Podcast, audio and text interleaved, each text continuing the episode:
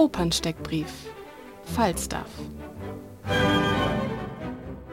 Der stärkste Satz Tutto nel mondo è burla. Alles in der Welt ist Posse. Die Schlussfuge, das Fazit, das alle Beteiligten aus der Geschichte ziehen. Worum geht's? Falstaff ist in Geldnöten. Er schmeißt sich deshalb mit zwei identischen Liebesbriefen an die reichen Ehefrauen Alice und Mekran. Die beiden beschließen ihn auszutricksen und gehen zum Schein auf seine Avancen ein. Es gibt zusätzliche Verwirrung, da Alices Ehemann das Verführungsspiel für echt hält.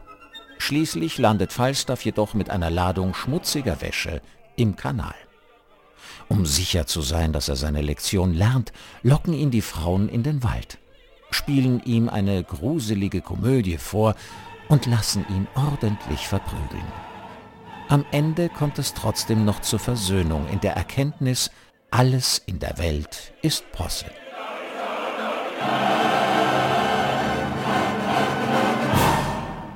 Wie klingt's?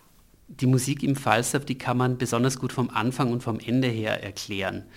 Also am Anfang, da katapultiert uns Verdi quasi direkt mitten ins Geschehen hinein und er verbindet die Ideen von einer Ouvertüre und einer Introduktion mehr oder weniger in einen musikalischen Fluss, der einander abwechselnden Ideen, der von da ab nicht mehr abreißen wird. Also das ist das Charakteristische, das Vorwärtstreibende und die vielen kleinen musikalischen Gedanken, musikalischen Witze, die sich hier abwechseln in der Partitur.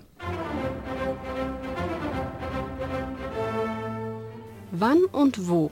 Als Falstaff am 9. Februar 1893 an der Mailänder Scala uraufgeführt wurde, war Verdi schon fast 80 Jahre alt.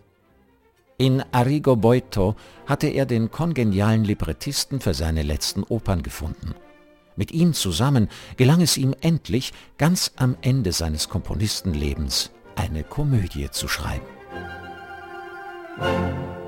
Berühmt und berüchtigt. Falstaff ist ja Verdis zweite Komödie nach Un giorno di Regno 1840. Das war ein großes Desaster und danach hat Verdi keine Komödie mehr komponiert, aber er hat laut eigener Aussage sein Leben lang nach einem Stoff gesucht für so eine Komödie und er hat auch gelegentlich darunter gelitten und dagegen protestiert, dass er als rein tragischer Komponist wahrgenommen wurde.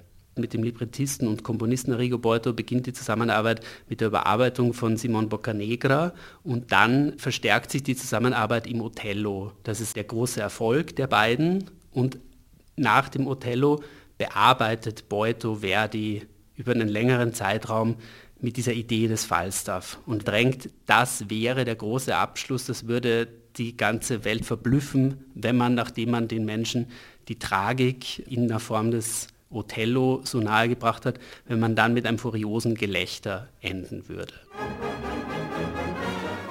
Was sagen andere? Das Ganze berührt uns wie die fließende Unterhaltung eines geistreichen Weltmannes, der nicht den Anspruch erhebt, neue Wahrheiten oder tiefe Gedanken auszuteilen.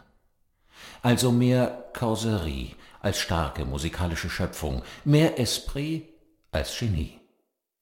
Der Musikkritiker Eduard Hanslick. Die zündende Idee. Matej Koleschnik hat sich zunächst überlegt, in was für einer Art von Gesellschaft wir uns da eigentlich befinden. Bei Verdi und auch schon bei Shakespeare ist es ja eine Gesellschaft von reichen Bürgern auf der einen Seite und ein verarmter Adeliger mit Falstaff auf der anderen Seite. Diese reiche Bürgersgesellschaft, die überträgt Matej Koleschnik ins Heute in eine Nouveau Riche Szene, wie sie selber genannt hat. Das ist eine Szene von Leuten, die sehr, sehr viel Geld haben und die in einem Casino zusammenkommen.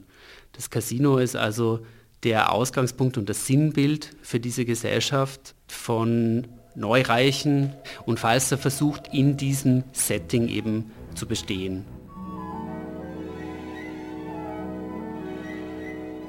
Fürs Pausengespräch. Es gibt im Falstaff ja auch noch eine Liebesgeschichte. Fenton und Nanetta treffen sich an ein paar Stellen.